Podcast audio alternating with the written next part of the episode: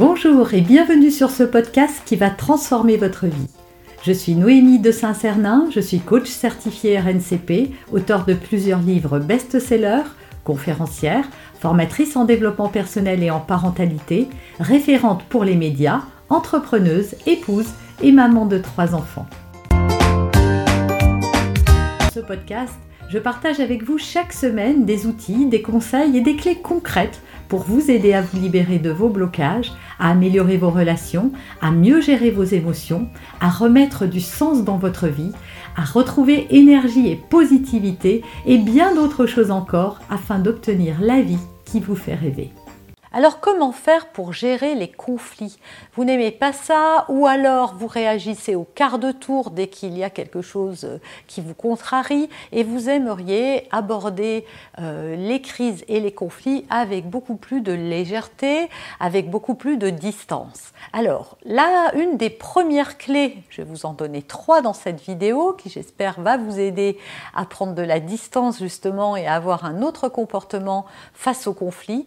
La première chose à savoir euh, tout de suite, c'est que les conflits sont inévitables. Je dis ça pour ceux qui n'aiment pas et qui ne veulent pas rentrer en conflit du tout. Donc c'est inévitable, il va y avoir des frottements, que ce soit avec vos enfants, vos partenaires, dans le milieu professionnel et même avec vos amis si vous passez beaucoup de temps avec eux où ils peuvent dire quelque chose qui vous blesse euh, ou qui vous contrarie.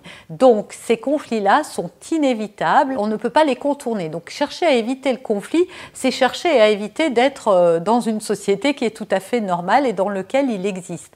Ce qui compte, ce n'est pas le conflit en lui-même, c'est la manière dont vous, vous allez interagir, dont vous, vous allez aussi réagir par rapport à ce qui se produit. Et ce qui vous fait principalement réagir vient du fait que vous prenez les conflits pour quelque chose de personnel. Je m'explique.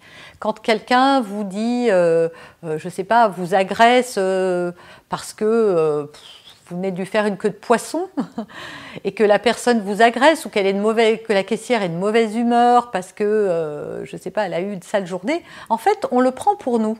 Quand la personne nous agresse, on se dit c'est moi qu'elle agresse. Oui, c'est sûr, c'est pas la voisine qui est agressée, c'est bien vous. C'est pas le meuble à côté non plus. C'est vraiment à vous qu'on s'en prend. Mais ça n'est pas contre vous.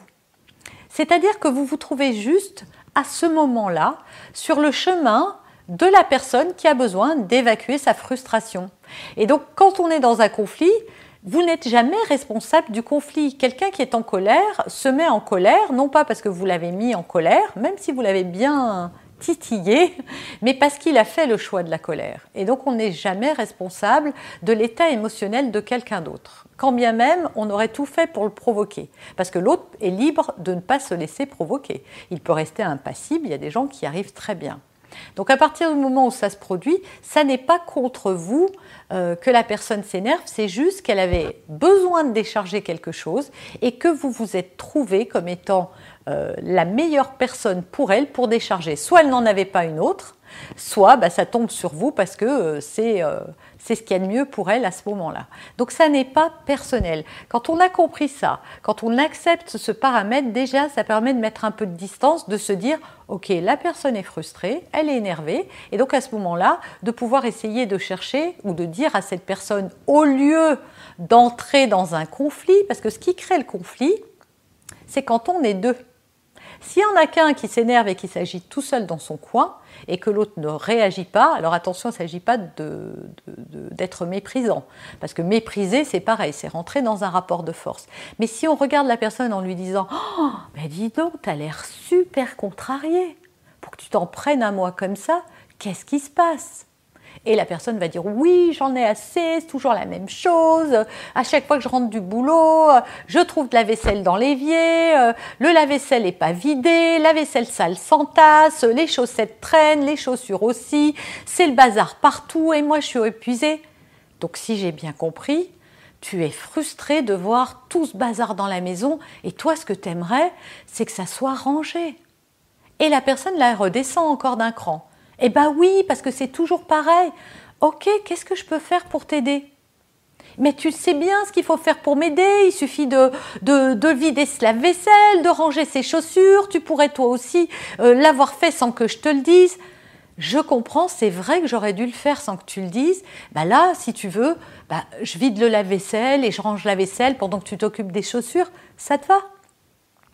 Et puis voilà. Et voyez, il n'y a plus de conflit finalement. Il y a juste deux adultes qui se parlent, dont un qui n'entre pas dans le jeu de l'autre, parce que quelqu'un qui est en colère va être déterminé, l'ego, hein, parce que c'est l'ego qui est en colère en lui, son ego va être déterminé à entrer en conflit avec votre ego.